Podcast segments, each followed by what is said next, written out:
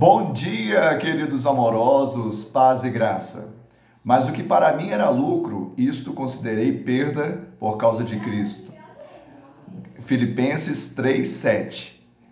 Paulo considerou tudo aquilo que ele tinha, sua reputação, sua religião, tudo aquilo que ele cria como perda.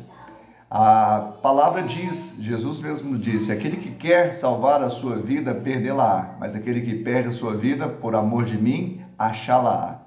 Ou seja, enquanto nós não lançarmos fora a nossa própria justiça, não encontramos a justiça de Deus. Paulo, ele teve um encontro com Jesus e ali ele ensina aos filipenses a se manter exatamente na graça, exatamente na alegria que vem de Cristo.